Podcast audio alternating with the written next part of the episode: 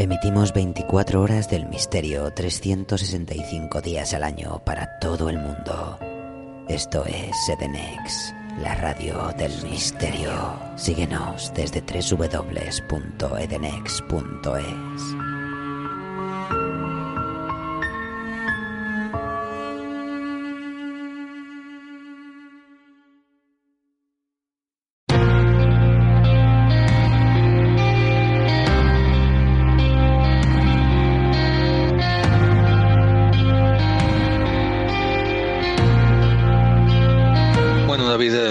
eh, después, después- creo que llevamos una hora, tío. Así que yo creo que tenemos bien, bien la, la- la tablilla ya hecha, ¿verdad? La, la- marca de apuntes para. Tenemos la siguiente temporada toda rellena, ¿verdad, tío?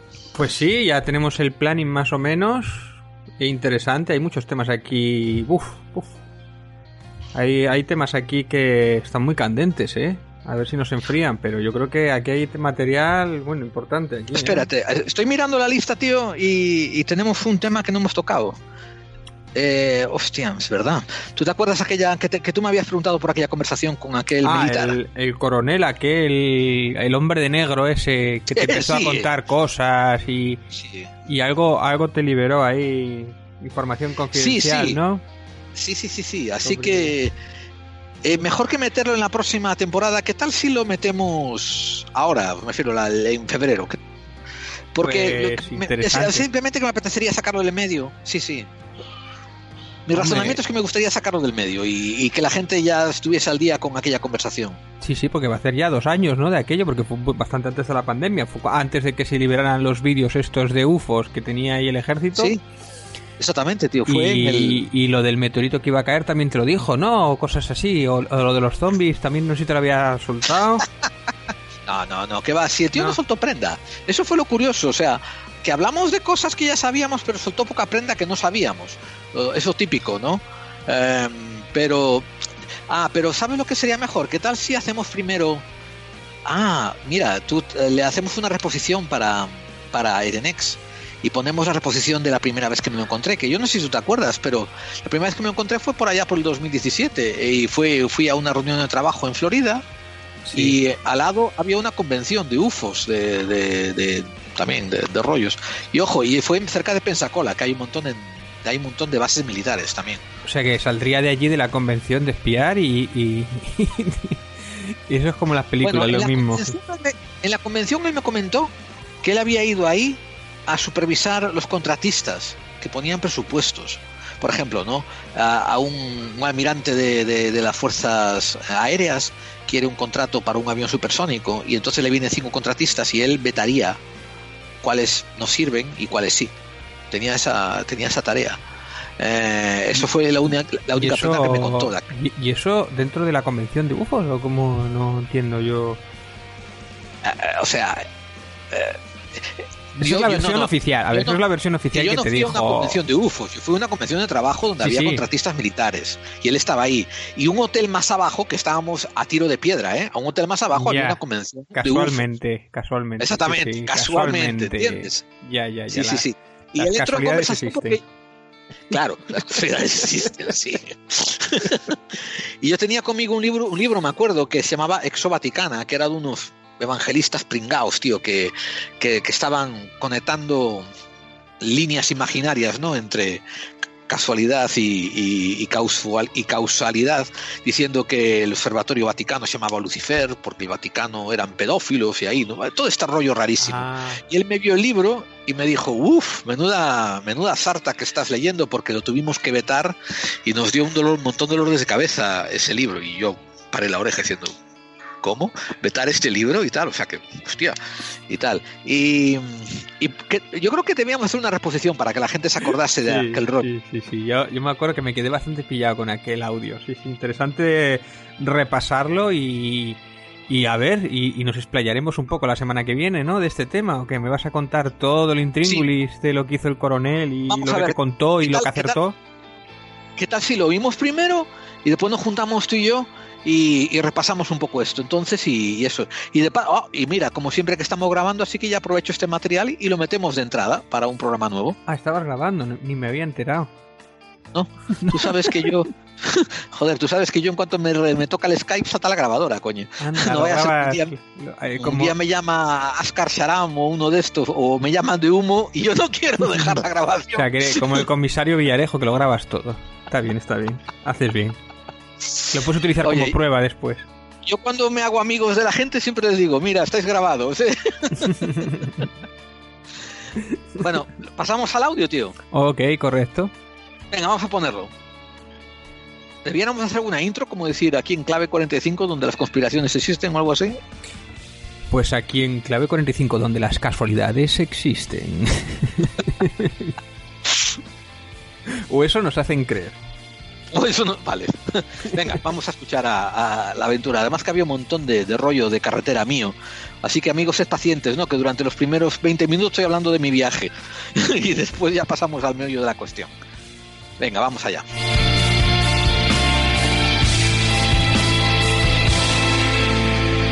Lo que van a escuchar a continuación es una reposición de un episodio de Clave 45 emitido 25 de mayo del 2017. El episodio se titula Episodio especial Viaje por el sur de USA y la Collins Elite. La próxima semana eh, emitiremos contenido original y nuevo que irá a la zaga y continuará lo expuesto en este programa.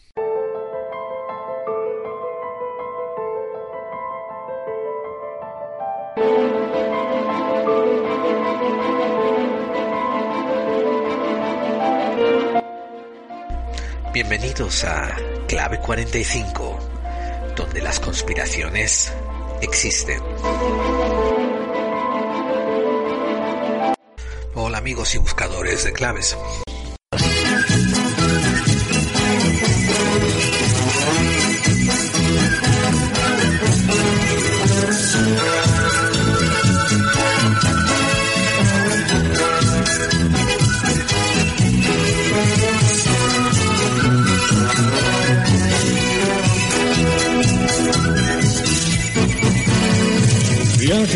Nosotros si quiere gozar.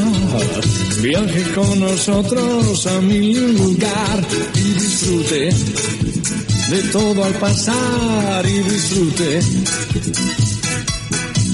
de las hermosas historias que les vamos a contar. Como les conté anteriormente, el trabajo se puso un poco, bueno, demasiado ocupado para mi gusto. Y eso me obligó a no acudir a la cita que solía hacer donde grababa nuevos monográficos. Hace poco me avisaron que querían que emprendiera un viaje a otro estado, concretamente a, a Florida, para hacer un- una presentación y poder contestar preguntas relativas a mi gremio. Cuando lo comenté en la familia, pues eh, mi esposa decidió que hiciéramos de eso unas eh, mini vacaciones de trabajo. Entonces, eh, así se lo acordamos, en vez de viajar yo solo y volar, tomar el avión, hacer las presentaciones, hacer eh, lo que sea, la estancia de un par de días y volver, pues decidimos que todo coincidiera con llegar allá, hacer yo lo que tengo que hacer, pero después quedarnos unos cuantos días más. Así que ni corto ni perezosos, tomamos el mapa y miramos cuál era la ruta mejor. Como saben, yo vivo en Texas y tuvimos que trazar la ruta hasta eh, la zona este de Florida. Para que puedan seguir los comentarios que les voy a hacer, he creado una página en WordPress, una página web. Es muy sencillita, tiene poco texto y está llena de fotos. Para acceder a ella solamente tienen que abrir un, un buscador, navegador de internet y escribir en la dirección clave 45 USA 17 .wordpress con dos s.com. Repito, es clave 45 como el programa, USA como el país, 17 como en el año 2017 y después un punto WordPress con dos s al punto com. Ahí podrán ir viendo las fotos de lo que les estuve contando, de lo que les voy a estar contando ahora. Y se me ocurrió hacer esto porque me vino a la mente cuando estaba viajando un intercambio de opiniones que había tenido con nuestro querido amigo revolucionario, que es un oyente de Clave 45 y que escribe eh, muy a menudo en los muros y nos da sus valiosas opiniones. Y hace muchos programas, hace muchas lunas en la temporada, en la primera temporada, pues tuvimos una diferencia de opiniones donde él argumentaba de que Estados Unidos no era rural. Y, y yo le argumentaba que basado en mi experiencia era tremendamente rural. Aquí quizás tenemos que definir un poco más la semántica.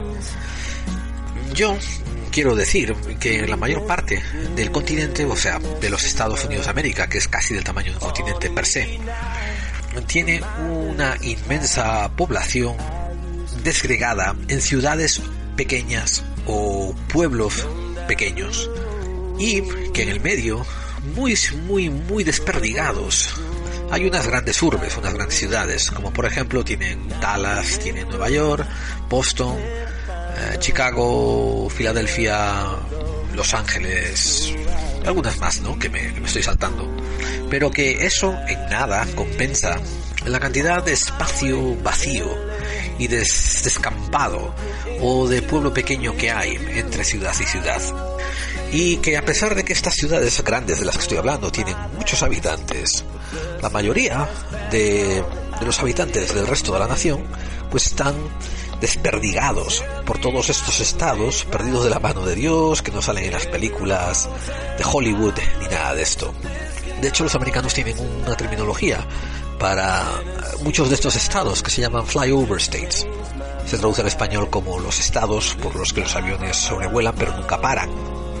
Bueno, como decidimos hacer estas vacaciones, pues cargamos el coche con los artículos que nos iba a hacer falta y ahí nos fuimos, un servidor, la señora y mis dos niños. Uno de ellos bastante pequeño, lo cual el viaje que tenía que estar supuesto a ser como 8 o 10 horas, pues ya se convirtió en más, en 14 o 16 porque hubo que hacer muchísimas paradas. Pero bueno, todo esto estaba ya controlado, estaba calculado en este viaje. Eh, Saliendo de Texas, lo que más me llamó la atención, habíamos eh, decidido salir un día sábado por la madrugada. Pues lo que más me llamó la atención era la cantidad de coches averiados que veíamos a los lados de la, de la cuneta. Recuerdo que el primer estado, o sea, en Texas, cuando estábamos pasando, por lo menos debí de contabilizar cerca de quizás 10. Otro estado que tenía gran cantidad de coches era el estado adyacente, Luisiana. Los otros estados de Mississippi y Alabama y después Florida, pues ya era mucho menor la cantidad de coches averiados. Pero ese sábado a domingo que salimos, pues había una tremenda cantidad de esto de averías. Y la mayor parte de ellos, por lo que pude mirar, eran pinchazos de ruedas. Es una cosa bastante común. En este estado tan grande, la gente le da poca atención a la manu- manutención del coche y sobre todo a las inmensas distancias que recorren usando las mismas llantas. Ahora, tengan en cuenta que en la ruta que yo tracé, la, tracé usando el Google Maps y lo único que pedimos fuera el recorrido más corto del punto A al punto B lo que menos distancia, lo que menos tiempo nos tomara, teniendo en cuenta incluso el tráfico. Esto quizás algunos podrán argumentar que nos hizo saltarnos ciudades, porque por eso estaría congestiones, entonces el mapa sería lo suficientemente inteligente para decir no vayan por ahí. Pero si ustedes tienen la molestia de abrir Google Maps y hacer una, ruta que vaya desde Fort Worth, Texas, hasta, por ejemplo, Pensacola, en Florida, van a ver que en el cruce hay pocas ciudades de tamaño decente por medio ya de por sí. Y si ustedes hacen el zoom y se acercan más a mirar los tipos de carretera que hay, miren cómo lo miren, ah, hay pocas autopistas. Por tanto, el mapa, la ruta, no tenía demasiadas opciones por donde llevarnos. Creo que hicimos una ruta bastante céntrica y bastante normal para intentar hacer ese recorrido, que digamos que es desde el norte, centro de Texas, hasta llegar a la zona oeste de Florida. Bien, otra cosa que quise dejar reflejado es la cantidad ingente, desmesurada, brutal, asombrosa, incomprensible, imponderable de iglesias que había a los lados eh, del camino. Y el 99% eran todas iglesias de alguna denominación cristiana. Por cada fotito que les dejo ahí en esa página de recorrido, cada foto de iglesia que ven, imagínense que no he sacado eh, fotos a otras 10. Ahora, Recuerden que estoy dentro de un coche, que tengo los cascos puestos, a veces voy entreteniendo a algún niño, eh, otras veces voy durmiendo. Entonces no era mi misión principal andar sacando fotos. Cuando me despertaba sí quería sacar alguna que otra foto, etcétera, etcétera, pero vamos, no, no, eh, sí. Les he dejado también reflejado ahí entradas a ciertos estados, como te dan la bienvenida y como, ¿no? Te dicen eso, con lo bonito que es llegar a otro estado. Y también he dejado reflejado que la carretera es todo hierba, descampado, granja, pueblo pequeño, hierba, descampado, granja, pueblo pequeño, hierba. No se me ha rayado el disco aquí, ¿eh? Esto soy yo repitiendo lo que ha sido 16 horas de camino. De hecho, cuando queríamos repostar gasolina, combustible, pues siempre nos tocaba tomar un desvío de esta ruta que teníamos y acercarnos a alguna gasolinera. Quiero decir que había pocas gasolineras en la ruta que habíamos elegido de llegar de un punto tan céntrico como era Fort Worth a otro punto tan céntrico de Pensacola. Nos tocaba siempre desvíos hacia pueblos pequeños, o en su mayoría. Y había mucho kilometraje sin, sin gasolineras por medio. De hecho, mi esposa me hizo el comentario muy acertado que una vez cuando viajábamos por el estado de Nueva York, ella notó un cartel que decía, atención, a partir de aquí por las siguientes 30 millas no va a haber gasolineras. Esta es la última oportunidad que te queda de repostar. Y dijimos, ah, mira tú, qué bien, o sea, esto está muy bien notificado, ¿no? Para que no te lleves sorpresas. Sin embargo, aquí estábamos pasando millas y millas y millas y millas y millas en esta carretera tan central, tan céntrica, y no se veían gasolineras. En fin, el buen clima nos acompañó durante la mayor parte del viaje y a pesar de eso, como les dije, de las cantidades de iglesias que, que vimos, había otros puntos interesantes. Por ejemplo, saliendo de Texas y pasando por Luisiana, había una cantidad de carteles de carretera donde se anunciaban abogados. Y se veía al señor Morris Bart anunciarse una y otra y otra vez eh, en contra de accidentes de coches. Y debe de ser algo que tiene que ver con pasar al examen de licenciatura de abogados tanto en Texas como en Luisiana, porque el, pues, el señor parece que podía ejercer en los dos sitios. Pero vamos, conté como 20 carteles de este hombre, se debe gastar un dineral en cartelaje o a lo mejor está casado con una señora que es inversora en esos carteles, no sé. Bueno, quien dice señora dice marido.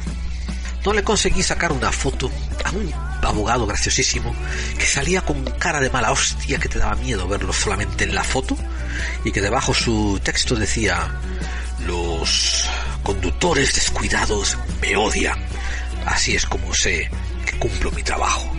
Y en serio, se sacaba una foto así eh, con luz, eh, con luz trasera, donde solamente se veía el contorno de la cara y cara de mala hostia, ¿no? Como si estuviese imitado un interrogatorio.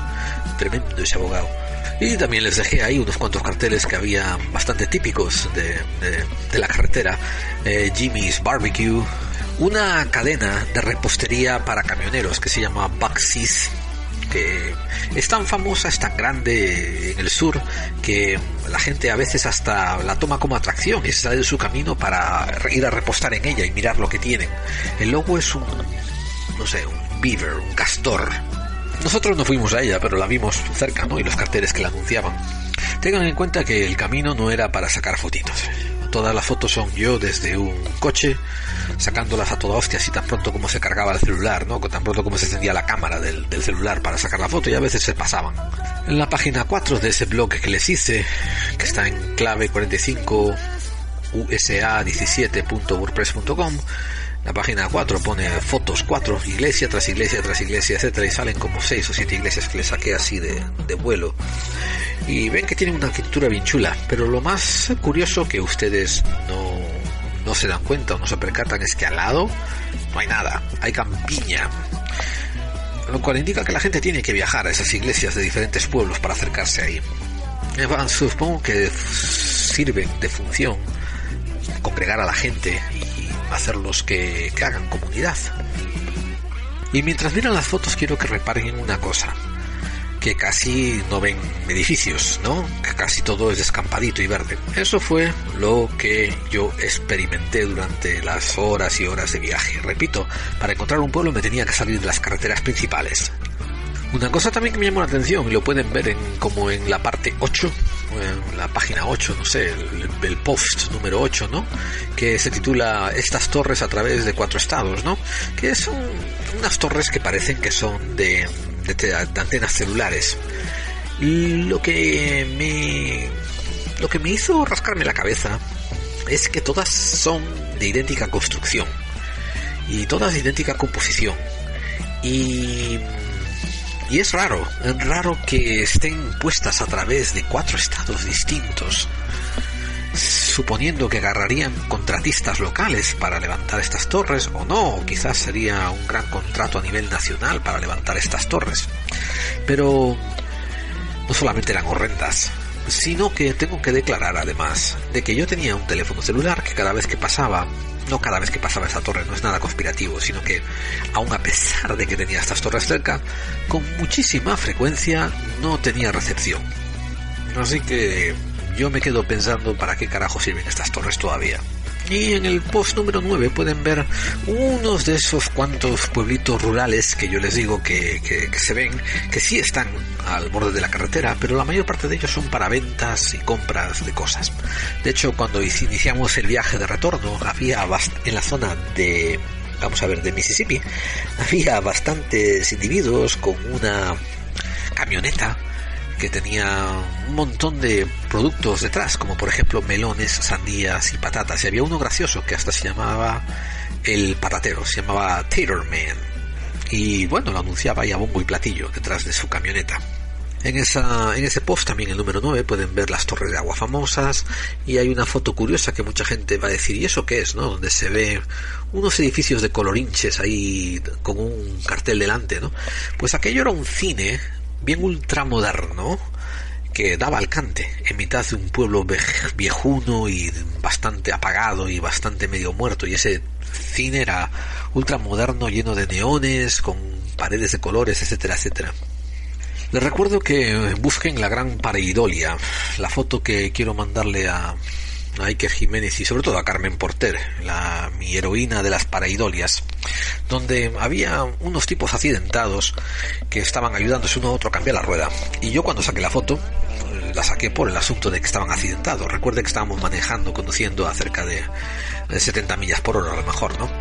Pero yo no recuerdo haber visto una rata inmensa entre los dos coches. Y cuando estoy mirando la foto, ahí está reflejada en el cristal, patas arriba, y bueno, es la, es la paraidolia del viaje.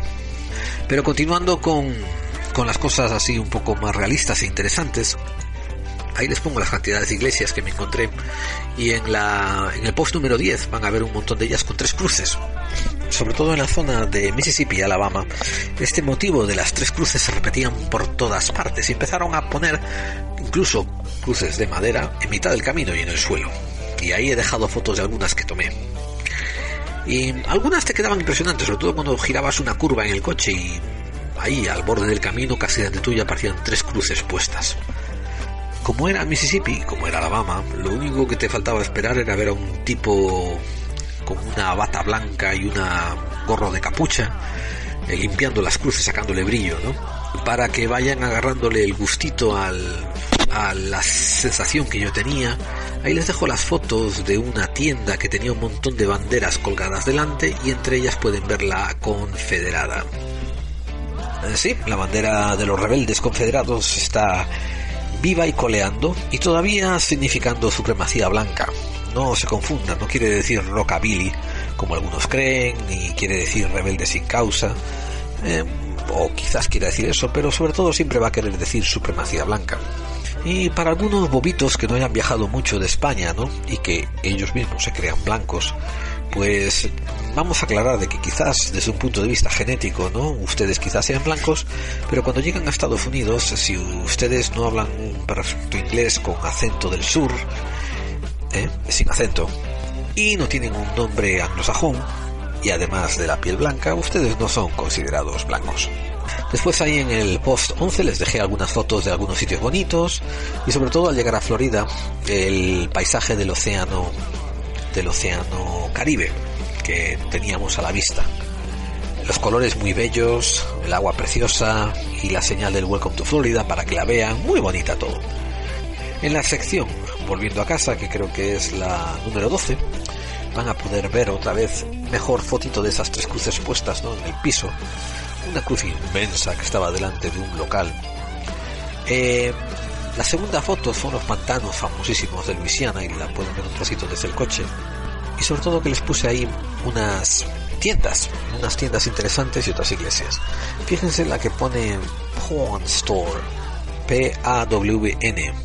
Si la amplían, van a poder ver en que dicen algo así como que compramos oro y compramos armas de fuego, vendemos oro y vendemos armas de fuego, algo así. Detrás también pueden ver el cartel de Waffle House, que es una compañía, una cadena donde hacen pancakes y que está por todo el sur.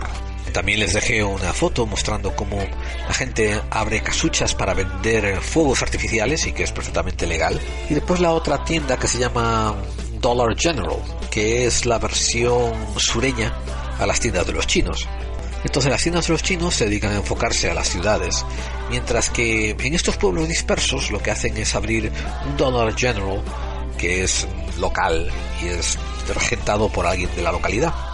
En las dos últimas fotos que me parecieron bastante también curiosas y fue en una gasolinera, pueden ver a una camioneta que está empujando una, un remolque, un trailer, un trailer, y en ese remolque hay algo de unos baptistas, de una iglesia baptista. O sea que es como que te vienen a predicar a domicilio. Otra cosa también curiosa, la cantidad de carteles donde solamente pone Jesús y un verso de la Biblia o del Nuevo Testamento. Ahí les dejé una muestra, un botón para que lo vean. Y bien, ahora le comento que esa es una experiencia muy común viajando por el recorrido que me tocó viajar a mí y por el sur en general. Y yo creo que esto se aplica también al centro de América. No he viajado por todos los Estados Unidos de América, pero he viajado ya por una gran cantidad de estados, diría que a lo mejor 25 de ellos, y casi todos son así de parecidos, quiero decir, tienen una o dos grandes ciudades, pero después el resto cuando te separas de ellas son pueblos pequeños y pequeños y cada, uno más pequeño que el otro. Y lo único que le pido, lo único que les pediría es que crean que no me he ido fuera de mi camino para decir que he sacado fotos eh, de la ruralidad. No, esto era el momento en que yo estaba despierto, esto era lo que yo veía, esto era lo que me llamaba la atención. Ojo, en el medio ha habido dos o tres ciudades decentes, por ejemplo Shreveport, que está en Luisiana, muy, muy grande y muy bonita, aunque un, un poco hacia el lado pobre, pero bueno, no sé si quizás fue el lado de la carretera que nos tocó pasar. Otra preciosa, una ciudad preciosa y bastante buen tamaño, era Mobile, Alabama. Esa, una ciudad bellísima, ahí donde quieras verla. De hecho, mi mujer y yo hicimos el a propósito de algún día intentar a visitarla con más tiempo. Y ni que decir tiene también Pensacola, que fue el sitio al que fuimos a llegar, nuestro destino. Y bien, espero que les parezca entretenido. Repito, eh, la página web esa que donde le dejo las fotos es clave 45 usa 17.wordpress con Y ahora voy a pasar a hablarles un poquito del misterio, de lo que me ocurre, de las cosas que me ocurren sin que yo quiera que me ocurran. Bien, pues eh, fui a hacer la conferencia que tenía que hacer, fui a hacer la presentación que tuve que hacer, fui a responder las preguntas que me quisieron hacer. Toda esa parte acabó muy bien, fue bastante rápida y tal y como estaba planeado, el martes ya estaba disponible. Parte de los que atendían esta presentación que tenía que hacer era una rama de las fuerzas aéreas. Diríamos que quizás el 15 al 25% de la gente a la que le estaba presentando fueron los que menos preguntas me hicieron, fueron los que menos interactuaron conmigo. Los civiles que estaban ahí, que eran el 75% de ellos, y si no más, eran los que estaban más interesados y los que al final le, se interesaron por el producto que estaba ofreciendo mi compañía. Bien, en esto que me di cuenta que cerca del hotel, nosotros estábamos emplazados, había una playa inmensa. Y cada hora o cada 45 minutos pasaban helicópteros volando muy bajo por encima de la playa y no se distinguían muy bien sus marcas. Cuando estaba tomando un descanso me salía afuera y estaba mirando la playa desde la barandilla del hotel, desde no sé, una pasarela que había, ¿no? Y había allí varias gente concurrente y había un señor ya entrado en años, tendría quizás 55, típico anglosajón blanco, alto, blanquito, ojos azules, eh, pelo entre rubio y blanco ya cortado, muy, muy, muy, muy corto, y me diría cerca de dos metros. Y cuando pasó los helicópteros, se dio cuenta de que yo lo estaba siguiendo con la mirada. Me dice, tú sabes que eso no son civiles, ¿no? Y yo le dije, ah, sí, qué cosa, qué curioso. Pues sí, no sabía si eran militares, sé que hay una base aérea por aquí cerca, pero no estaba seguro. Y me dice, sí, estos son, estos son, son aviones, eh, helicópteros militares y los llaman la prueba del taxi. Me lo dijo. Esta conversación tiene todo lugar en inglés y como buen americano no está intentando divulgar demasiada información, está intentando abrir eh, el diálogo. Entonces yo le pregunté, ah, sí, ¿por qué? ¿Por qué se llaman así? Porque si no tiras de la lengua, entonces el americano siente de que tú no estás interesado en el tema, ¿no? Porque se trata de ser conversacionalista. Es un arte. Entonces le, le, tiré de la lengua y dije, ah, sí, ¿por qué? Qué nombre tan extraño, ¿no? Qué curioso. Y dice, ah, sí, pues resulta que en Pensacola hay unas cuantas bases aéreas y cuando vienen los grandes jefazos o vienen los consultantes importantes, pues muchas veces llegan al aeropuerto y en el aeropuerto de Pensacola tenemos unos hangares reservados para los militares. Entonces nosotros usamos a los pilotos jóvenes, todavía pilotos nuevos que están en periodo de prueba, y les damos un plazo de que hagan de taxi aéreo o sea, están supuestos durante dos o tres horas al día de estar disponibles para montarse en estos helicópteros, ir de la base al aeropuerto, en el hangar agarrar a la gente que tiene que transportar y transportarlos de vuelta a la base. Cuando se les acaban las dos o tres horas de turno, viene otro que está haciendo prácticas y monta en helicóptero y se va. Como diciendo, como disculpándose, ¿no? Dice algo así como que, y no te creas que son novatos, novatos, son ya gente que sabe lo que hace, pero que le hace falta más experiencia en volar estos helicópteros. Ah, bueno, muy bien. Y yo le dije que interesante, no tenía ni idea de que estaba ocurriendo así, sabía que la base estaba ahí, en fin, conversacionalismo. Estábamos hablando, como decía, y algunos temas surgieron sobre la convención y sobre la cantidad de militares que había ahí, a lo que él aclaró que eran en su totalidad de las fuerzas aéreas. Él se presentó como un coronel y a punto de retirarse. Dice que había venido como para supervisar a los capitanes y los otros mandos que habían que tenían poder de comprar y de meterse en contratos con mi compañía y con otras que estaban ahí presentando, pero que él venía más que nada en capacidad para asegurarse que esta gente, estos capitanes, estos tenientes, etcétera, no metían la pata y no agarraban contratos que no debían de estar agarrando. Así como que no quieren la cosa, le pregunté acerca de la casa que hay en la playa de Pensacola que tiene la forma de un platillo volante. O sea, sí, en la playa de Pensacola hay una casa de playa que tiene forma de un ovni. Él me indicó más o menos dónde estaban, que era por aproximadamente una milla de donde estamos nosotros. Me preguntó si estaba interesado en los ovnis.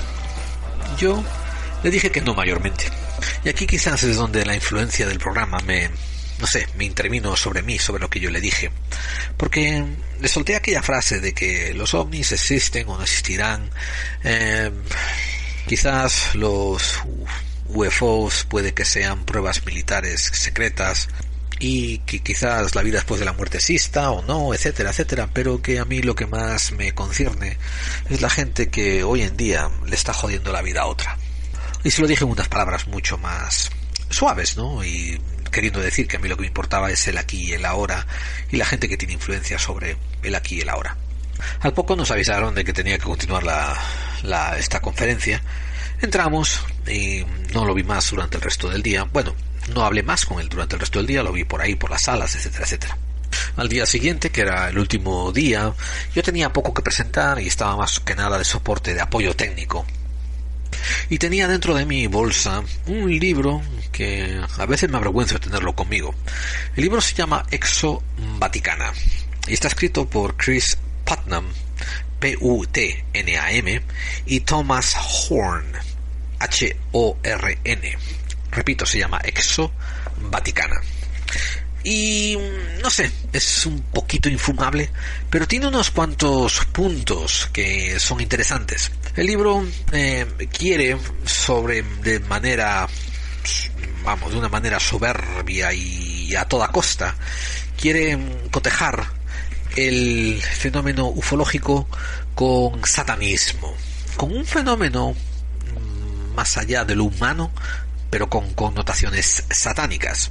Y ahí es donde a mí me pierden, porque para colmo, este libro no define satanismo con propiedad desde el principio. Asume que todo el mundo está en la misma página, eh, teniendo las mismas nociones que ellos tienen acerca del satanismo. Y créanme, yo no las tengo. Yo en cuanto a eh, esto, lo que ellos dicen, lo que alguna gente llama satanismo, lo que otra gente llama luciferino, lo que otra gente llama demoníaco, tengo connotaciones para mí muy claras y a la vez eh, muy diferenciadas entre todos esos términos. A mí cuando ponen todo dentro del mismo saco me pierden porque a mi gusto eh, son gente simplista y cerebrada que intenta que no se molestan en separar unas cosas del otro. Pero bueno, ahí estábamos en la baranda otra vez y ahí vino el coronel. Y el coronel me saludó y y otra vez conversamos lentamente, así brevemente, me preguntó si había ido a la casa del ovni y le dije que no, le pregunté si él había ido alguna vez, etcétera, etcétera, a lo cual él también me dijo que no. Pero, así, eh, como quien no quiere la cosa, poquito a poquito y eh, completamente fluido, me preguntó una cosa muy curiosa.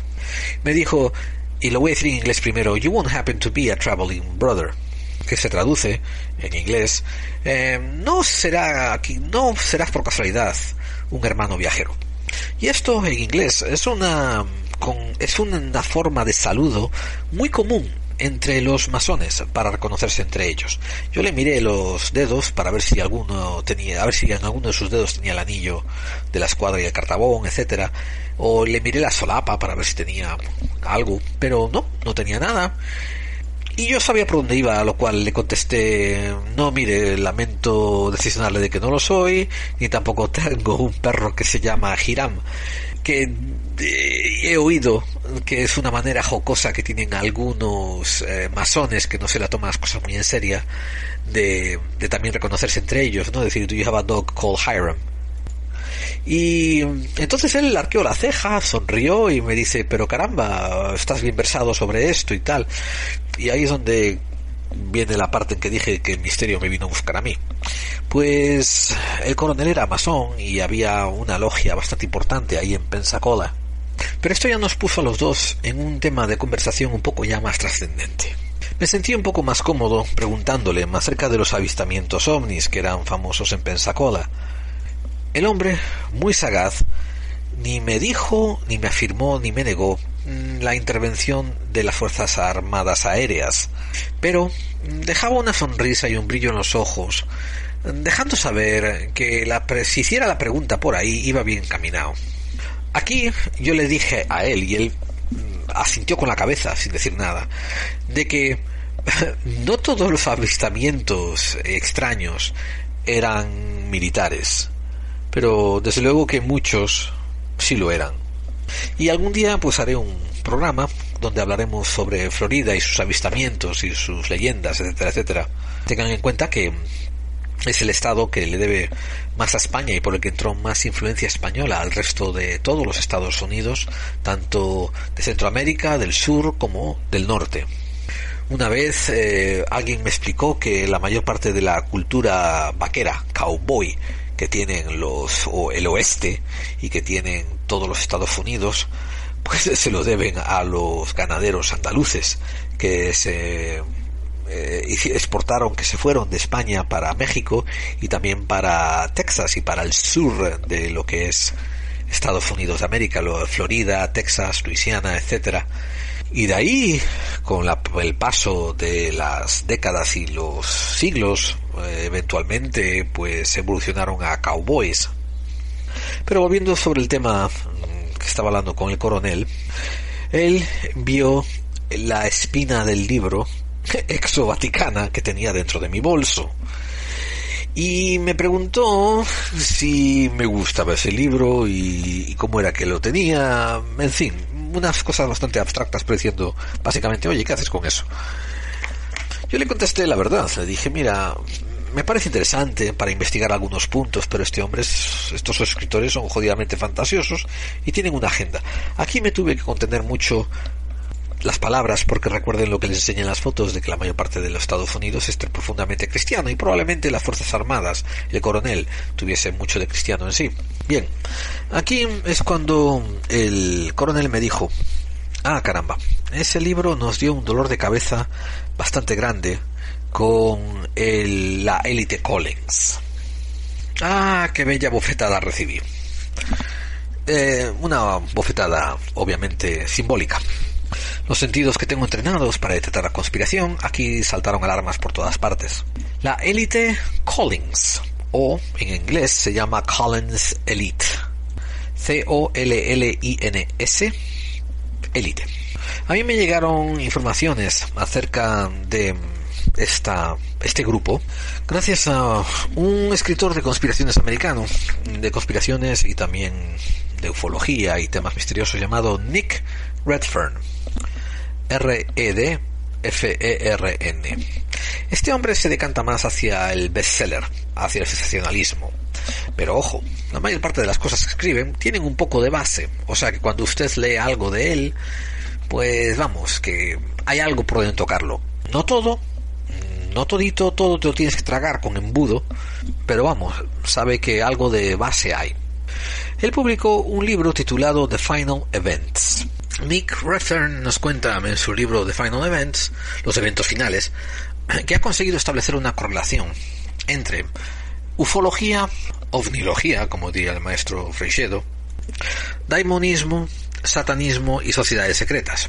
Y para no alargar demasiado la explicación, Nick Redfern dice que hay un grupo que él ha descubierto llamado The Collins Elite, que pertenecen a diferentes ramas del gobierno, pero que cuando se juntan lo hacen de manera informal y lo hacen de una manera no sancionada, lo hacen de una manera también que no dejan rastro, no dejan eh, registros escritos, etcétera. Pero que el enfoque de ellos está en darle Pablo, en darle salida al concepto de que los eventos ufológicos tienen que ver con satanismo o demonología, que son entidades ultraterrestres, son entidades como de la Tierra, pero que pertenecen a otra dimensión, en otras palabras. Aunque creo que Redford nunca utiliza eso de las dimensiones. Pero que tienen una agenda, y la agenda es poder hibridizarse con los seres humanos para así provocar algo parecido a un apocalipsis. Ahora, ustedes dirán, ah, esto tiene que ver entonces con cristianos fundamentalistas. Y yo diré sí, no.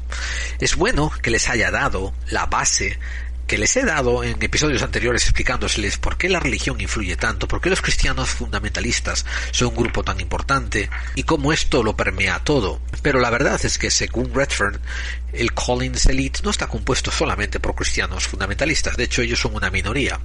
Los hay protestantes, los hay católicos y los hay ateos. Porque los de denominación atea han llegado a entender, basado en las pruebas que se comparten entre ellos, entre esta élite, que hay algo más, que hay algo que ellos denominan demonios y que han estado actuando como como ovnis entran completamente en alineación y usan como referencia muchos de los trabajos de Jacques Vallée y muchos de los trabajos de John Gill dentro de sus documentaciones. Eso es lo que nos dice Nick Redfern en su libro. Y todo comienza mm, cuando se investiga la conexión que tiene el ocultista Alistair Crowley y el miembro de la NASA del Jet Propulsion Lab, Jack Parsons.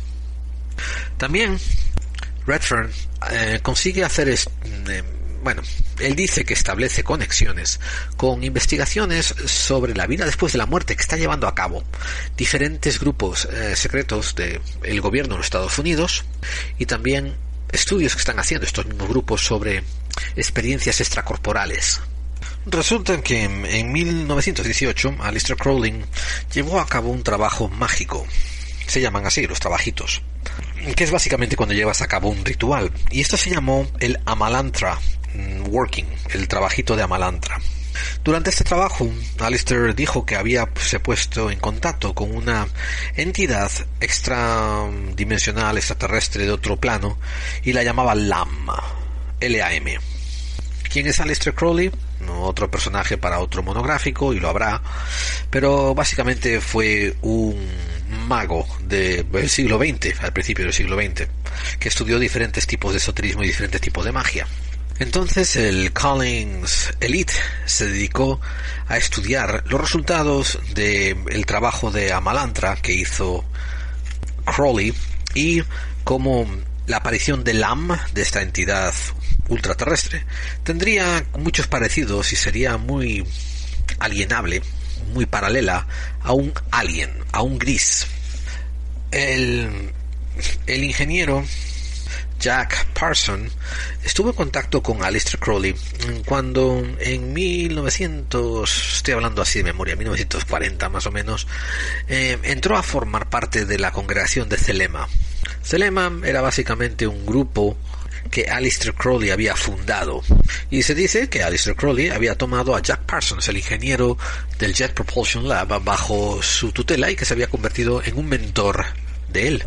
Después más adelante, Parsons acabó también envuelto con L. Ron Harvard, el escritor este de ciencia ficción que inventó la, la iglesia de cienciología.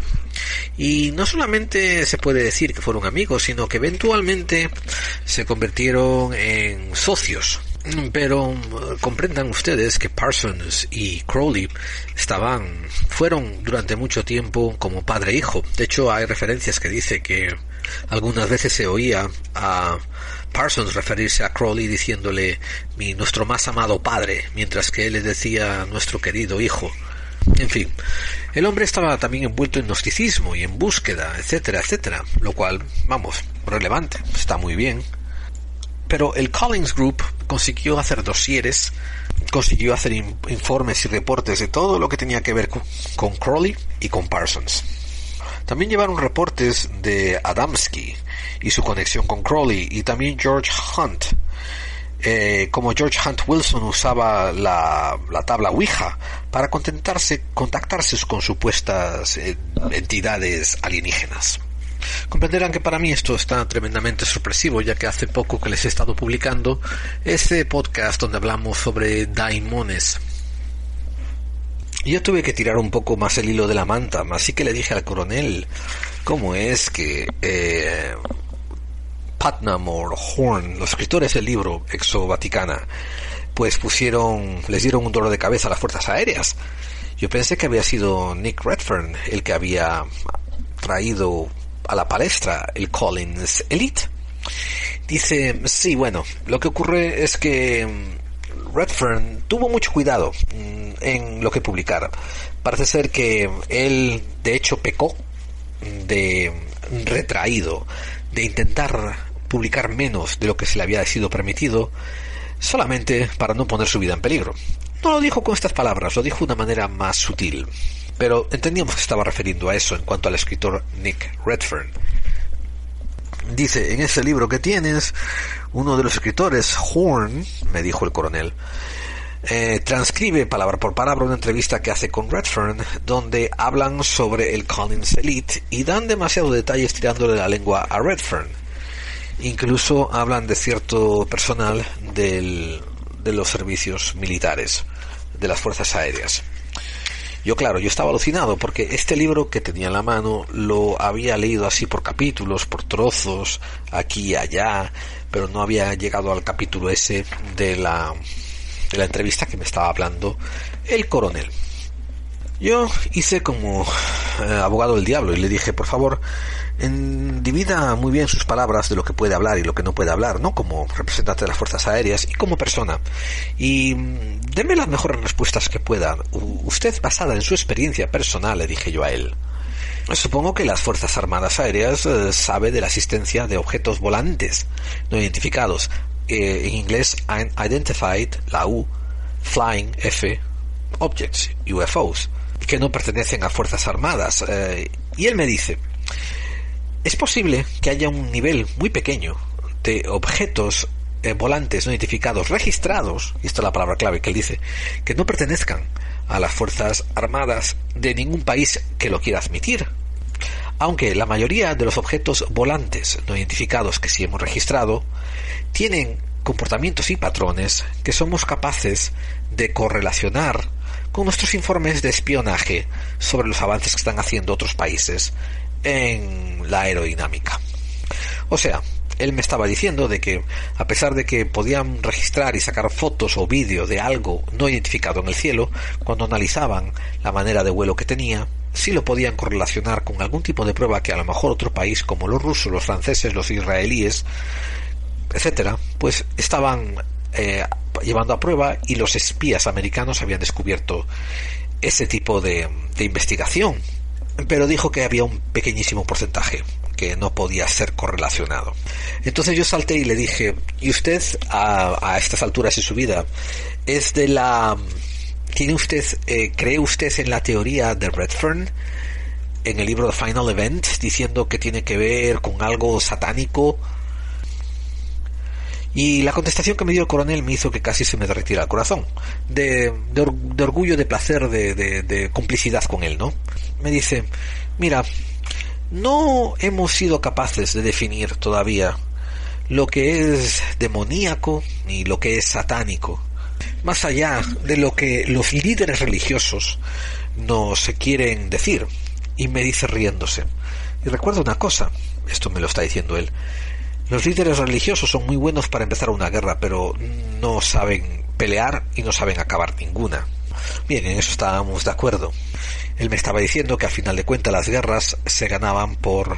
Esto me lo dijo en, palabras así descaradas. Me dijo que las guerras al final se ganaban por sistemas económicos, por la economía, que se, el dinero que se le metía detrás, las, las finanzas que se, que se inyectaban a la maquinaria armamentística, pero también a la cantidad de armas que se metían en el engranaje. Entonces yo estaba intentando sacarle al coronel algo que dijese que sí, que decía que creía que lo que estaba postulando Redfern era cierto. Pero no me lo dice, no me lo dice por más que le tiro de la lengua. Aquí le dije yo a él, bueno, tengo que confesarle que yo estoy haciendo investigaciones acerca del concepto de lo daimónico. Y esto se relaciona mucho con lo que usted me está hablando. Para mi inmensa sorpresa, o el coronel era sincero y no sabía nada del concepto del daimonismo, o también para mi sorpresa, era un actor genial y sabía mucho, pero me dejó que hablara y que le explicara todo y él actuaba como si nunca hubiera oído de ello. En fin, cuando yo acabé de explicarle todo lo que he comentado con ustedes en diferentes podcasts acerca del daimonismo, de cómo culturas ancestrales tenían el concepto de lo daimónico, de lo sobrenatura, de lo que es intangible pero que está con nosotros, y que nos influencia y que se nutre de nosotros. Y también le traje a correlación las experiencias de las apariciones marianas recientes. El coronel asentía con la cabeza y miraba hacia el horizonte y me daba cuenta de que se estaba mordiendo la lengua para no decirme cosas. Cuando me callé, era mi gesto de decirle, bueno, ahora te toca a ti, él me dice, creo que me has dado unos puntos muy importantes para yo investigar y te diré una cosa, a nivel personal, sin tener nada que ver con el cargo que tengo, a nivel personal te diré que lo que tú me has contado ahora mismo, toda esta retalía sobre el daimonismo, encaja mucho mejor eh, con lo que han sido mis experiencias con estos temas. Lo último que le pude yo decir, porque vi que él se estaba a punto de despedir, de hecho tenía el rostro un poco como preocupado, como, como ensimismado, y esto me daba que pensar que probablemente no había, lo que yo le estaba contando no le había nunca sido contado, era preguntarle si le parecía que el Collins Elite todavía estaba en funcionamiento y si eran todavía algo que gestionaba. Él me dice, mira, los grupos como el Collins Elite se forman porque siempre hay gente interesada en más poder y están interesadas en no rendir cuentas. Por tanto, lo más probable es que si el Collins Elite no existe en la actualidad, exista el sucesor y no sepamos aún cómo se llama. Y eso fue la última vez que lo vi. El resto de las vacaciones eh, las pasamos con la playa, las pasamos en el hotel, fuimos a comer, anduvimos cuidando de los niños, en fin, lo que es una familia normal. Pero me quedé sorprendidísimo sobre, sobre esta conversación semi-informal y también eh, soterrada, restrictiva, donde básicamente confirman lo que yo sé, pero no me dicen mucho más allá de lo que saben ellos. Y ni que decir tiene que las Fuerzas Armadas nos interesaron en lo que nosotros proponíamos. Y nos regresamos a casa donde después de un viaje largo pude poner este podcast que es un especial y que supuestamente nos da para aguantarnos hasta que consiga grabar el siguiente monográfico. Espero que les parezca tan interesante como esta ocurrencia mía, donde básicamente alguien me confirmó la existencia del Collins Elite, sin ni confirmar ni denegar que lo que estaban investigando era cierto o que era falso, ni nada, era solamente pequeños hipotéticos. Pero mm, sépanse una cosa, yo entiendo que ciertos componentes del gobierno, ciertos miembros del gobierno, usen sus capacidades um, para ganar poder y para investigar sobre temas que les van a permitir ganar aún más poder. Así que a mí no me extraña. Las conclusiones a las que llega Nick Redfern de que se quiere crear un apocalipsis satanista, de que se quiere traer el fin del mundo, vendiendo una hibridización con, con lo que sea, ya me parece un poco, vamos, como haces una afirmación bien grande, te toca dar pruebas también bien grandes. Y Redfern hace muchas oposiciones mm, y hace muchas cavilaciones, pero trae pocas pruebas. De hecho, me leí en este libro Exo Vaticana las preguntas que le estaba haciendo el autor, este, el señor Thomas Horn, y Redfern se muestra bien evasivo.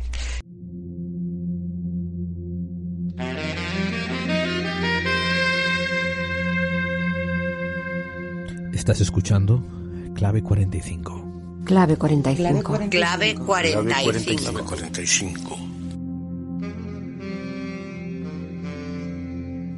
Porque las conspiraciones existen. Porque las conspiraciones existen. Porque las conspiraciones. Porque las conspiraciones existen. Porque las conspiraciones existen.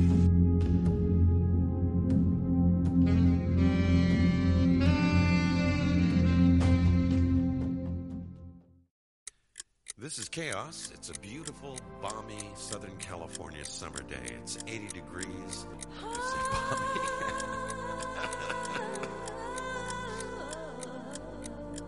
Estás escuchando Clave 45. Un programa para aquellos que sospechan que las conspiraciones existen. Y si quieres que este programa se emita por tu estación de radio, ponte en contacto con nosotros. La red de estaciones que emiten Clave 45 va creciendo semana a semana, mes tras mes. Clave 45 nunca cobra nada por derechos de autor ni por emitir el programa. Y si te animas a ser parte de la resistencia, te ofreceremos un programa formateado especialmente para radios. Envíanos un correo a nuestra dirección en podclave45 gmail.com y nos pondremos en contacto contigo. Y así, poco a poco, todos estaremos contribuyendo a aumentar la resistencia.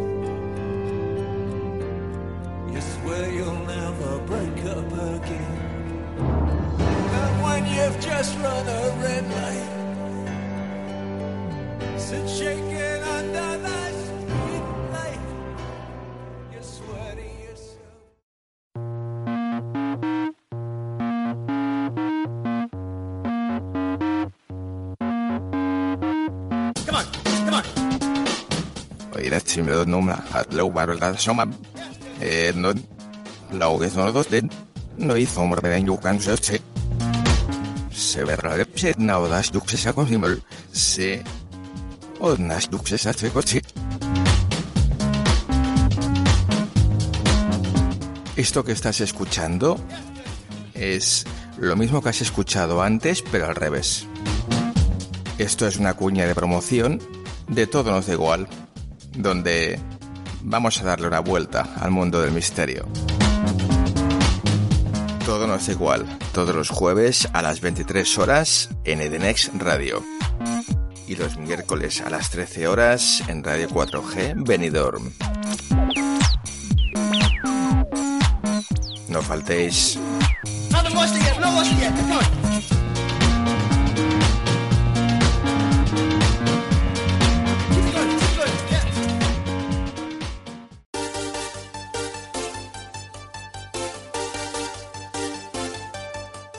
Desde lo paranormal hasta lo místico, desde lo desconocido hasta lo científico, ya estamos aquí y somos Hombres de Negro, todos los miércoles en exclusiva a las 11 de la noche en edenex.es y todos los jueves en iVoox.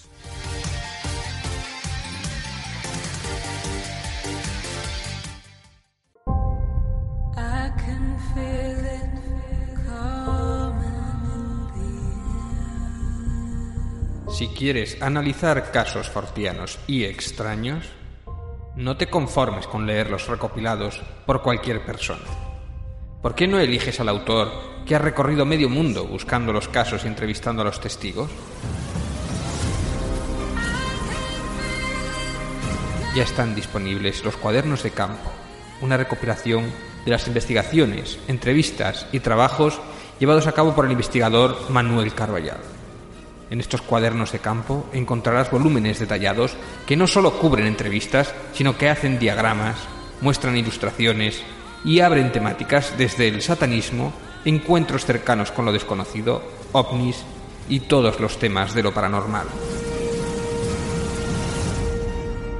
Cuadernos de campo, disponibles a través de amazon.com, ebay.com y elojocrítico.info. Mis cuadernos de campo, por Manuel Carballal. Porque si quieres investigar sobre lo desconocido, no desperdicies el trabajo de campo que ya han hecho otros antes que tú.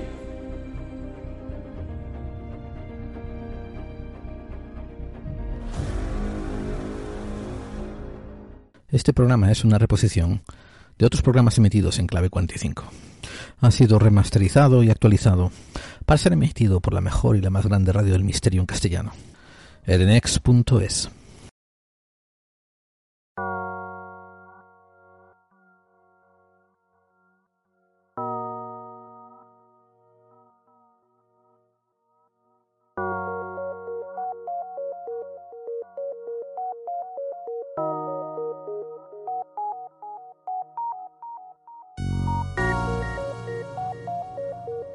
Bueno, pues más o menos esa es la historia y como te digo, la cosa quedó curiosa, ¿no? Quedó extraña. Es increíble, tan quedó, jolín, yo llevo un año y pico esperando este cliffhanger ahí, a ver qué, qué, qué te liberó, qué te dijo, qué, qué soltó. Eh, también que la audiencia sepa ¿no? que estamos improvisando este audio y que si suenan mis críos por detrás es por improvisaciones caseras, ¿no? Es lo que hay, ¿no? Sí. Eh, y ya intentaremos disimularlo lo más posible. Lo que van a oír eh, son ¡ay, ay, ay! porque andan saltando en el Soltó, dejó las jaulas abiertas y... Dejé las jaulas abiertas, entraron en la, entraron en la, ¿sabes las- la, la saltadora esa de aire? De- Una, Ay, una amigo, caja de claro. goma de aire. Tengo una de estas dentro de casa. Y claro, claro, Claro. ahora como son las 4 de la tarde se meten de hostias y ¡ay, me rompí el, el- la cabeza! ay". Y nosotros los padres, como buenos que somos, mientras no haya sangre los dejamos estar, ¿no? Así, mientras más griten ahora, mejor duermen de noche también. Eh, también, tened compasión de nosotros. Bueno, pues eh, ya te digo, yo me fui con la mosca en la oreja detrás de esta conversación, sobre todo porque había pequeña mención a, a, a nuestro autor favorito, a JJ Benítez, y había eh, referencias ufológicas y había referencias masónicas, o sea, qué flipe, ¿no? De, de, de- de compendio. Sí, era Pero el, tenemos- el pack completo, era, ¿eh? Era... Pero espérate, hay una gran diferencia, ¿eh? No se ofreció a llevarme al caballo de Troya, no se ofreció a llevarme al parque jurásico, no se ofreció a llevarme al laboratorio donde crean los supersoldados, eh, no me llevó a comer con hombres de negro, me dejó de casas, de cajas destempladas. Me dijo, mira, esta es la historia que tengo, esto es lo poco que te voy a contar, vete al carajo, ¿no? Y yo no lo volví a ver. O sea, y, y yo no lo volví a ver y hablamos de este tema y dijimos que lo íbamos a analizar más después, pero literalmente dos años después, creo que fue en el 2019, Hmm. si no fue en el, en el 2018, pero creo que fue en mayo de 2019. A ver, la pandemia, sí, fue yo creo que fue en mayo de 2019. Fui a hacer una, nos, hicieron una reunión en nuestra sede central, que la tienen en, en bueno, la sede central está en Nueva York, pero aquel año, de mi compañía, pero aquel año la decidieron hacer esta reunión de directores en Washington. Y así que fuimos allá y fue una experiencia bien chula y tal. Y yo Washington, esto lo conozco menos que Nue- Nueva York, mucho menos. Sí. Esto y, y lo chulo era que teníamos eh, un hotel donde casi lo habíamos alquilado los de mi empresa. Me refiero, el hotel tendría como, no sé, siete plantas y cinco de las siete plantas los tenía esa, esa semana la, la, gente de mi empresa. Sí. Y estábamos, y yo fui, estaba en el bar del hotel, y esto estoy hablándote ya de las 10 de la noche, ¿eh? estábamos a punto de irnos para cama. Y fue cuando me encuentro a este tío que eh, estaba en el lobby, o sea, el lobby daba la entrada al bar lo podías ver, ¿no? Podías ver quién entraba y salía. Tenía como, no era una puerta, tenía literalmente la entrada abierta y es como un pasillo para entrar en el, en el bar del hotel, desde el lobby, como que estaban abiertamente comunicados, ¿no? Sí. No, te digo, no había puertas. Entonces yo vi y había sillas en el lobby del hotel y en uno de estos sillones estaba todo apoltrochado con, con un vaso que parecía whisky, ¿no? El tío este. Y yo al principio no caí, porque recuerda, esto fue de una vez haberlo visto y hablado con él hace dos años en, en Florida. Y Sí. ahora estoy en otro sitio, estoy en Washington.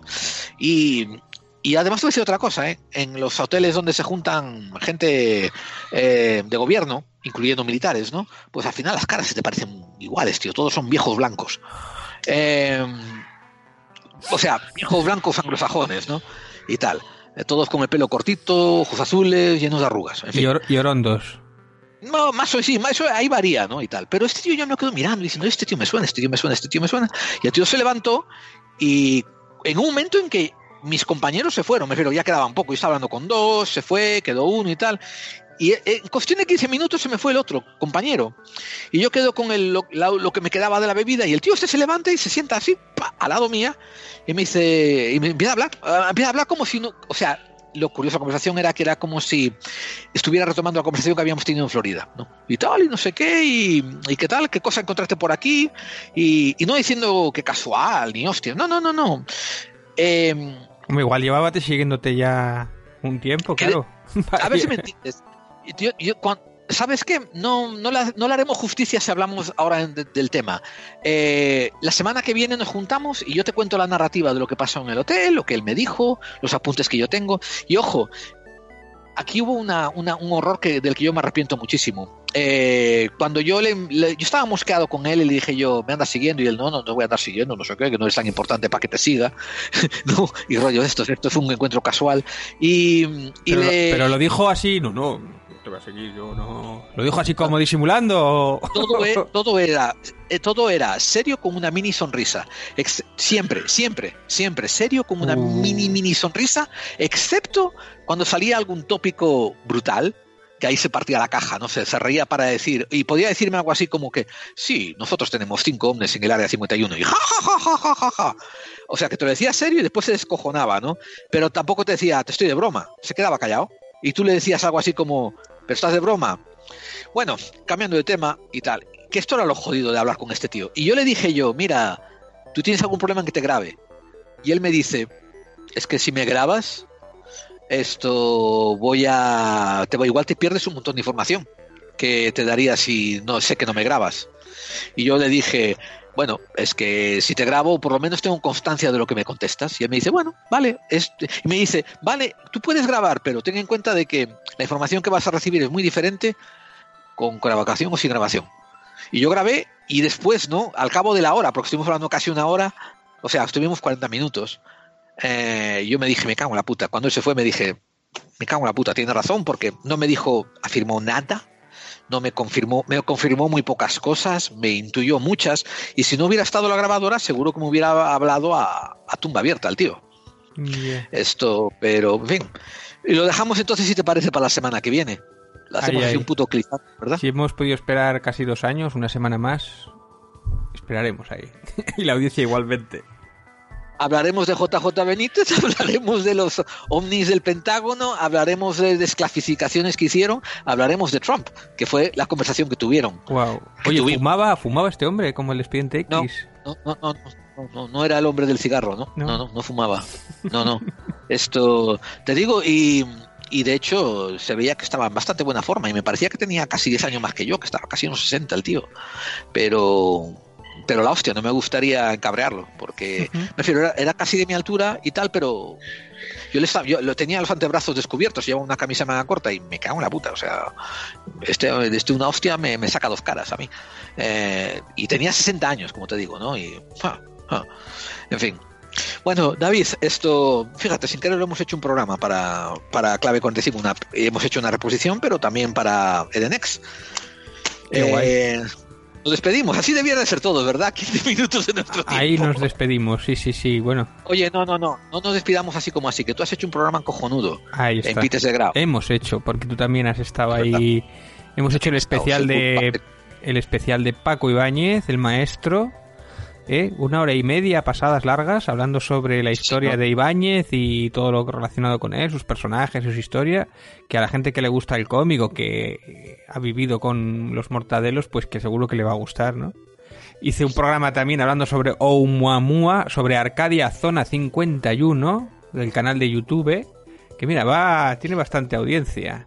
Y ahí hablamos Ese es el que lleva nuestro amigo Jero. Mm, sí, sí, sí, sí. Y muy interesante. Ahí estaba un poquito nervioso, hablaba muy rápido para que no se me olvidaban los datos. Pero ahí está. 40 minutos de programa, muy interesante. Y al que le guste saber si Oumuamua era o no una nave extraterrestre, pues puede ir allí para saber que no era una nave extraterrestre. Bueno, eso ya os lo digo. pero las razones. ¿Qué spoiler nos has hecho? Sí, sí, bueno, es un spoiler, pero es una manera de decir que no. Vamos, básicamente. Va a ser que no, pero tenéis que verlo igualmente. Está muy bien. Mira, tengo 27 mm, para arriba y 4 para abajo. Los 4 para abajo deben ser los que creen que es una nave extraterrestre. Debe ser, sí, debe ser. O, o algo así, no sé, o no sé. No, a mí el tema de Oumuamua es apasionante. Y tenemos que hablar más de astronomía, tenemos que hablar más, ¿eh? Tenemos Sí. que hablar más porque a mí es un tema que me gusta y, y traer algún astrónomo o algo sobre estas cosas porque es acojonante lo que hay arriba y Pues no que sabemos... conste, que conste en actos que David ya ha dejado su huequito en nuestro programa para la, la parrilla para la siguiente temporada, hablando sobre eso, astro, astronomía y, y efectos del universo, ¿no? Y misterios del universo. Sí. Ahora, si podremos traer aquí al señor Nieves o no, es otra historia, Oh, ¿no? Me encantaría. De verdad, soy muy Sí. fan. Muy fan, muy fan. Te entiendo, pero, en fin, pero no sé si podrá, no sé si vendrá. O sea, diría, clave 45. No, Además- que después, después me banean en los otros programas. Es que me han puesto un comentario. Es que, a ver, eh, salió el otro día en el programa de Cuarto Milenio y Sí. siempre le toca pe- pegarse con el Enrique de Vicente. Ah, sí. Y yo, por lo que fuera, se me debe de escapar algún pequeño expresión florida hacia Enrique de Vicente. Y hay alguno que me dice, pero es preciso insultar. Esa persona es cierto que debería de jubilarse, pero faltarle. bueno, pues igual tiene razón. Es que para mí eh, poner a Nieves al lado de Enrique de Vicente es como si le pone a la bruja Lola a discutir de a discutir de ciencia, ¿no? o tío, sea, no, joder. Enrique de Vicente sabe muchísimo de temas esotéricos, sabe muchísimo pues, pero- de un montón de temas extraños, ¿no? Es cierto, pero ahora, como dices tú, ¿no? Cada uno no, no se compara, no están, no están toreando el mismo ruedo, no, no, es que no son es- maestros del mismo gremio. es como si quisieras poner en una balanza ciencia y la otra conspiración y, y es uno Claro. contra otro a ver qué tiene razón. No, no, a ver si es ciencia es ciencia y es irrebatable. O sea, pues discutir sobre ciencia ponle a otro científico o Sí, bueno, no sé, pero Es cierto, ¿eh? No, es cierto. Y mira que yo adoro a Enrique de Vicente precisamente por, por muchas, muchas razones. Me refiero a Enrique de Vicente me encanta también porque eh, admite cuando está equivocado. Lo digo en serio, ¿eh? Eh, Te voy a contar un detallito y se lo voy a contar aquí a los amigos ¿eh? de la audiencia. He oído tres o cuatro programas que creo que fue Aneta Mark que me dijo, oh, te has fi-". no sé si fue ella, o sea, creo, ¿eh? Hmm. que fue Aneta que dijo, hostia, ¿te has fijado la postura que tiene Enrique de Vicente y el coronel Pedro Baños, ¿no? Hablando a favor de Donald Trump, ¿no? Y agarré, yo, yo, claro, tú sabes que yo mi tiempo es muy limitado, así que no lo había escuchado y lo escuché. Y flipé. Flipé porque podemos hacer un programa que a lo mejor lo hagamos eh, en un par de semanas, ¿no? Que lo titulemos algo así, el día en que Iker Jiménez me puso a parir. No, y te, te comento, eh, te comento que hubo cinco o seis claves que yo pensé que Iker esta- estaba escuchando clave 45. Por ejemplo, cuando dice, oye, yo no digo las cosas y me escondo detrás de un antifaz. Yo dije, ¿eh? y después empezaron a decir sus invitados, no, es que las conspiraciones existen. Creas o no, existen. Y yo, bien, voy a agarrar ese clip de audio, ¿no? Y tal, en O sea, serio. ¿eh? hacer, y después está, ahí- está Iker diciendo, a ver, ¿qué otras claves podemos encontrar? Y yo, bien, Iker, bien, bien, bien, bien. Oye, para hacer ahí algún anuncio, alguna, algún clip y eso, pues sí, sí, está Habría- bien. hay que pedir permiso, ¿no? Habría que pedir permiso que estas son sus voces, pero si veis la cara por vídeo aquí de David, David, la carajo. Permiso, La bueno, bueno. No, Enrique de Vicente además eh, de- a muchos años tuvo varias revistas, o debe tener revistas, no sé qué revista eran, eh, Año Cero, lo estoy mirando ahora mismo. Pero era editor de muchas de estas revistas del misterio. Y lleva Y- toda la vida, o sea, lleva toda la vida en... Exactamente. Y ahora mismo, y ahora mismo él también dije, mira, di- lo oí en este audio que estoy analizando, está diciendo, yo vaticiné que Trump iba a hacer esto y me equivoqué. Y no lo hizo, y no pasó. Y tal, que es una de esas cosas que yo me digo con, con Enrique, ¿no? Que, o sea, vale que, como, decía, como decías tú, vale que sea un poco conspiranoico, ¿no? Y Un que poco, un dice. poquito- Bueno, que, que hablando de esto, precisamente, eh, el otro día pusieron un programa especial de hablando del doctor Gaona, ¿no? Que es también de este grupo y tal. Le censuraron uno de los programas. Se está ¿A quién, liando, se está liando. Además hicimos el programa de, de las redes precisamente y muchas de las cosas que dijimos ahí están ocurriendo. Y hay una masiva censura que está ocurriendo. La verdad es que es verdad que normalmente es de las de extrema derecha, porque cayó César Vidal. Se, se- se censura a la extrema derecha, estás diciendo. Normalmente sí, digo normalmente. Lo que pasa es que están haciendo, como siempre, eh, rotulador gordo. Sé que a César Vidal le han quitado el canal de YouTube y a muchos magufos le han quitado el, a raíz del Capitolio, incluso un poco antes ya había empezado. Pero el otro día, eh, en la reunión secreta, eh, los papeles de la vergüenza 2, lo dijeron en el programa, eh, le han quitado el vídeo. Y lo único que se dedicaban, ahí no era de extrema derecha ni nada, simplemente se dedicaban a exponer los papeles, a leer los papeles oficiales de toda la información que tenían antes de la pandemia, donde sí se veía que tenían la pandemia y firmados por el propio eh, Simón. Entonces es como, bueno, Claro. eh, había una censura. Ellos se quejaban mucho de la censura. Yo creo que es más rotulador gordo, ojo, eh. Pero es un tema. mm, Yo tengo, yo tengo unos ¿eh? amigos, yo tengo unos amigos dentro del mundo del cómic americanos, ¿no? Que, que son trumpistas ultraderechistas cuasi, cuasi fascistas. Hay uno en particular que me alucina y de hecho est- estuve a punto de bloquearlo y dije, no, no, no, no, al contrario, le di a seguirlo, ¿no? A follow, porque quería ver qué, qué burradas ponía. Y el otro día, habla- después de que habíamos hecho el programa de censura, Mm. este tío posteó una foto donde se veía un uniforme nazi, nazi, nazi, con, la, con el, el parche en el brazo, las calaveras en las solapas, todo, todo, el uniforme nazi, y le pegó la cara de Nancy Pelosi.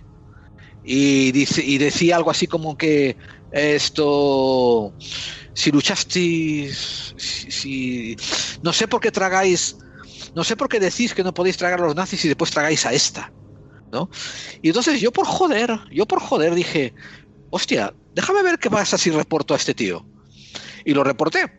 Y, y yo pensando solamente por el hecho de que a ver si, como decías tú, usaban brocha gorda, ¿no? Sí. Debido a que aparecía imaginería nazi, ¿no? Imágenes nazis. Y me mandaron al cabo de media hora, ¿no? Una contestación diciendo, sí, lo hemos analizado y no vimos nada raro. Ah, y yo me quedé, sí, sí, yo me quedé, ¡ah! ¡Qué curioso! Y una foto donde puse yo que aparecía, esto fue hace un año, que puse una foto donde aparecía un dibujo animado, ¿no? Un, una, un cartoon, de donde aparece Scooby-Doo sacándole la cara a un malo y que se ve a un Ku Klux Klan, le sacas la cara al Ku Klux Klan y sale el Blue Lives Matter, la- la esa de las policías, y le saca la cara a eso y aparece la bandera nazi, ese me lo banearon y me, me lo, me lo hicieron sacar y me lo y me jodieron por tres días. O sea, y por eso me, me- me sorprende tu comentario de, de la brocha gorda hacia la derecha. Pero bueno, no es lo mismo la red social que YouTube. Hablaba de YouTube, ¿eh? no, no, no, no, es lo no es lo mismo, ¿eh? Tienes tú mucha Claro. razón. Facebook es muy diferente, sí, señor. De Sí, hecho, señor, sí. eh, YouTube le ha cerrado el canal de Vox y le acusaba de infringir los derechos, los, pues infringir, es que estoy leyendo aquí la Sí. noticia. Y creo que mira, pone aquí que después recuperaba el canal. Acusaba de infringir los derechos de autor. Bueno, igual es más por derechos de autor. Pero bueno, es que que creo que estaba también en Facebook. Le habían cerrado a Vox varios canales de Facebook y tal. Ah, Twitter era Twitter. Vox le habían cerrado el canal de Twitter también. Y estaba, había puesto una denuncia a un juez para que se lo abriera, no sé qué tal. Y era por, por fascismo, no sé qué movidas. Pero que ha habido varias, varias de estas, no solamente en YouTube, sino también en, en todas las redes. A mí tuve un, bueno, tuve un problema. Había posteado una, una- lo había dicho, ¿no? Había posteado una, un meme en Twitter sobre Franco. Era una foto de Franco que decía que Ajá. levante la mano quien haya votado esta, monarquía. Sí. Y sale Franco con la mano levantada, ¿no? ¿Y, y qué, te pasó? que me ponía esta foto tiene que ser censurada, no está dentro de tal, tal, que 30 días castigado, sin poder ponerlo. Pero yo seguía posteando y seguía hablando normal y corriente. ¿En tu Y Twitter? Sí, a- o, o yo no sé si que se me lo metieron a mí o al que posteó originalmente esa foto o si era del grupo, no sé. Yo primero Yo me asusté, yo pensé que era yo el que me habían baneado y tal. Y Sí, digo, yo a ti te era un continué chiste. mirando tu Twitters. Era un, era un chiste, era un... Ah, No sé si era Twitter Vale. o Facebook, creo que era Twitter, pero tampoco estoy muy seguro. No, creo que era, igual era Facebook, pero bueno. oh, vaya. Que, que haya gente que sí, que le están baneando, que está tal y, y no sé. Por un lado, entiendo que se baneen eh, mensajes de odio, que después hay que entender las ironías, que eso es complicado para un ordenador, entonces tiene que ser revisado por una persona, según el día que tenga la persona. ¿eh? La verdad es que es un marrón y es complicado, pero... Pero es, es, es, es- es descorazonador, ¿eh? Es, es que te quita las, las ganas el hecho de ver que, que hacen equivalencia, ¿no? De una gente que promueve supremacismo blanco o ideas neonazis a, o sea, que eso es lógico que lo baneen y sin embargo yo no lo veo tan efectivo. No veo los baneos efectivos en ninguna red social sobre eso a, a ideas críticas. ¿Entiendes? Yo lo, yo lo encuentro como una diferencia abismal. Porque, a ver si me entiendes, todo lo que tenga que ver relación con neonazis ya está demostrado en la historia que es nefasto y que es negativo. Y que, y que no tendríamos que seguir hablando de ello, no tenemos que darle pábulo a ello más. Sí, sí, pero el problema es dónde está la línea, hasta dónde tienes que cortar. Porque después o sea, ellos la de línea está en que si has metido a gente en campos de internamiento y has masacrado en hornos, eso está mal. Ya, pero... Esa es la línea, no hay ¿y qué más. hace- o sea, pero ¿y, y qué haces? ¿Baneas, por ejemplo, todo lo que postea Vox? Por ejemplo, o todo lo si que... Vox postea diciendo que Hitler era guapo y bueno, sí. No, no lo dice directamente, pero Claro. sí que si hace ellos dicen que me mensajes... gustan los inmigrantes, pues hay Claro. que dejarlo. A eso Y me si refiero. dice ¿Dónde está la no me línea? gusta- Ahí Esa- es que el problema es que la línea hay que trazarla, no es que haya una línea. El problema es que hay que trazarla, tenemos que comprometernos a trazarla. Ya, bueno, tenemos que tomar decisión de dónde es- se va a trazar. pero la línea la tiene que tramar YouTube y YouTube, con muchas de las redes, es brocha gorda. Y por ejemplo, el hecho Ya. de que aprovechen eso, además, de, en el caso de que pasó con la reunión secreta, donde no se dice ningún insulto ni ninguna faltada, y donde lo que pone es una exposición evidente de un gobierno de supuestamente de izquierdas, pues convenientemente lo censuran. O sea, que decir, censuran uno que les conviene y, y, y 20 de extrema derecha, ¿no? Y después, si por un casual gobiernan los del otro lado, pues se va a ocurrir justamente todo lo contrario. Todo lo que venga crítico al gobierno lo van a aprovechar, no van a cambiar la ley y la van a seguir aplicando esa censura, porque esta censura yo creo que va a ir creciendo. Entonces, es un problema. Yo claro que no quiero en las redes ningún mensaje de pues ni de ni de racismo, ni de xenofobia, ni de contra las mujeres, ni, ni contra la violencia de género, Pero, ni todo esto. A ver si me Pero es entiendes. Yo creo que complicado, hay una diferencia. marrón. Yo creo que hay una diferencia inmensa entre pensar en las en las en las opiniones individuales y después las corrientes ideológicas, que es distinto. El que tú me digas, mira, que yo te vea a ti posteando, David, o, a que- o cualquier oyente, ¿no? Las mujeres son todas unas putas, solo valen para follar, no sé qué. Ya. O, o hijo marico- maricones, eh, si me sale un hijo maricón lo ahogo, ¿no? Yo sé que tú eres un imbécil y punto. Pero ahora, que tú digas, vamos a formar un partido político para introducir una legislación donde podamos matar a los maricones en la calle.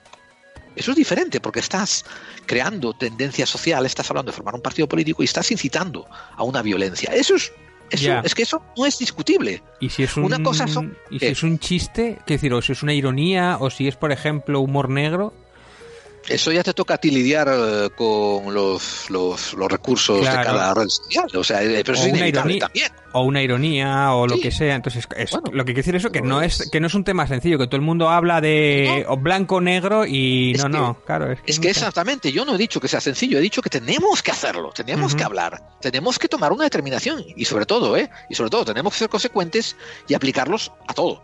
A, lo- a lo- a los de derecha e izquierda, a los de centro, a los de arriba y a los de abajo hay que aplicarse, es lo que hay. Sí, Eh, yo mira, principalmente lo que pido normalmente para ese tipo de cosas, no sé si lo debería hacer el gobierno o las propias redes, las dueñas de las redes o de los medios, tanto YouTube o como tal, es que hubiera unas normas, eh, que dijeran unas normas y una serie de condiciones y, y hay que es a lo que hay que ceñirse, porque muchas de estas cambian según el viento que viene. Entonces, Sí, eso es también es un problema. Si ya tenemos problema para saber qué monotiza o qué, o qué censura o qué mete debajo de la alfombra del Sí. de, de, pro- de promover para que traiga- salga tu vídeo o no, pues para estas cosas debería de ser muy claro qué es lo que puedo o no puedo hacer, cuándo me pueden acusar Claro. o qué temas están vetados, que lo digan claramente. Sí, sí, sí. O si alguien Sí. de- o simplemente si alguien denuncia, entonces es cuando lo miran, porque yo a mí es la sensación que tiene, si alguien lo denuncia es cuando lo miran y según le cuadra al tío le parezca bien o mal, es cuando se censura o no. Sí, a mí me suena así que funciona así en Facebook últimamente también, ¿eh? A mí en Claro. que me suena así. Y sobre todo que te voy a decir otra cosa, no sé si os llegó allá a España, pero Mike, Mark Zuckerberg fue, fue llamado a la Casa Blanca en el 2019, hace un año, ¿no? Para hablar con, con Trump. Y el Zuckerberg salió de allí bastante, bastante tocado. En plan de, no, no sabemos si porque tuvo una conversación idiótica y él no supo procesarla. No sabemos si porque le dijo algo que lo dejó flipado, como quiero, quiero que tu Facebook eh, apoye a la supremacía blanca, y eso lo dejó a él tocado. Pero después de eso, eh, lo llevaron a tener una cita con el Congreso, una deposición en el Congreso. Y, y- y contestó varias preguntas que le hicieron. eh, Fue famoso en YouTube, que le hicieron Alexandra Ocasio Cortez, eh, una, una congresista por, por Nueva York, que es muy joven y es social, es socialista, es socialdemócrata, que es una aberración en Estados Unidos. Y, y contestó bastante para allá el tío. O sea, en plan de que estaba como medio robotizado, medio zombie, se, se le veía Sí. bastante ido. Eh, y otra cosa, Zuckerberg, en serio, Zuckerberg está por poner millón sobre millón. O sea, lo que ocurre con su puta red social, lo que ocurre entre los entresijos, quién, quién penaliza a quién, quién censura a quién, le da igual. O sea, a él, a él le importa que como mínimo al año le entren 20 billones de dólares, ¿no? Sí, pero y, si son suele- 25 mejor. Sí suele censurar los de los más graves o de extrema derecha o todo eso, sí que es uno de los primeros que ha metido mano ahí. Donde otros no lo han hecho, él fue de los A ver, primeros a que empezó a meter mano. No sé si un poco A ver, obligado. si ese, si ese grupo de ultraderecha está diciendo, oye, mañana quedamos en la Plaza del Pueblo con cadenas para banear negros, no, o sea, no solamente es ilegal y no solamente es inmoral, sino que por encima su grupo podría haber sido demandado y llevado a juicio por eh, permitir que esto ocurriera y que este crimen pasara. Entonces, claro, claro que sí, hostia, hostia, no se va a poner. Pero, pero, o sea, pero ya te digo, yo, yo en mis propias carnes he notado una inclinación por los sensores de Facebook más hacia la izquierda que hacia la derecha, en Ah, ¿sí? Facebook, en mi experiencia. ¿eh? Em, joder, cuántas, cuántas. Teníamos que hacer un cierre rapidito y mira, llevamos un buen rato hablando de temas que nos fascinan, tío.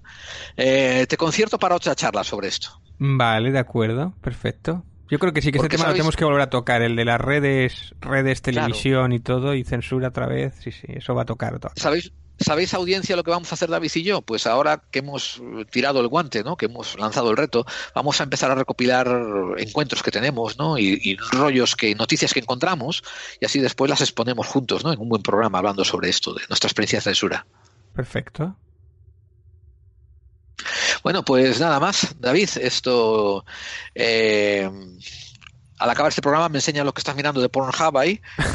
partes y- Estoy- es una estoy- jodienda, amigo. No estoy mirando su pantalla y David está ensimismado leyendo alguna noticia. Sí, estaba poniendo aquí el canal de YouTube de Vox vuelve a estar operativo gracias a no sé qué, no sé cuánto. ¿Ves? Sí. eh, esto es Clave 45. Yo soy vuestro compañero de viaje que os agradece estar ahí conmigo. Yo soy Geraldine. Y yo soy David Santiso. Y por favor, tenéis nuestras vías de contacto. Tenéis correo electrónico aquí debajo de iVoox, en la descripción del programa. Tenéis eh, página web, tenéis Twitter. A mí me encantaría que me siguierais en Twitter, eh, porque me encantaría algún día sentirme como un pedofluencer. O sea, un influencer de pedos, de aire Qué, ma- caliente. qué mal ha sonado eso, oye. Y ese es el mucho respeto que le tengo yo a Twitter. Esto. eh, pero ah, bueno, darle a like al programa, compartirlo lo más que podáis, ¿verdad? Y David Santiso tiene su canal, Pites de Grau. A los que me estáis oyendo, eh, que seguramente haréis 2.000 descargas en la primera semana, quizás 3.000, eh, os pido a todos que toméis un minutito y os paséis por YouTube, busquéis Pites de Grau y os suscribáis. Porque David está casi, casi, casi a punto de romper la barrera de los mil suscriptores. Ahí estamos. Eh, Y- Estoy a mí, estoy a, a 80 suscriptores de irme a Andorra. Fíjate, fíjate. De empezar a cobrar y poder irme a Andorra, ya ahí a Ir vivir. ir a ya. Andorra a buscar un bocata y volver, ¿no? Porque Me voy a ir a buscar una casa de un youtuber por allí, al sótano de alguno de los de allí, que pedazo de casas que tienen los cabrones. Estos. Y. Sí. Ahí Pues Pues eso, suscribiros, eh, amigos. Os, lo, pido encarecidamente y dejadnos saber qué pensáis. Y la próxima semana, ya te digo, tendremos un, un, programa nuevo, con contenido nuevo y hablando sobre esta entrevista con un supuesto eh, militar norteamericano que, que, vamos, que abrió más preguntas que contestó respuestas. Así que, sin más, hasta la semana que viene, amigos, en Clave 45, el programa para aquellos que intuyen que las conspiraciones existen. Hasta la semana que viene.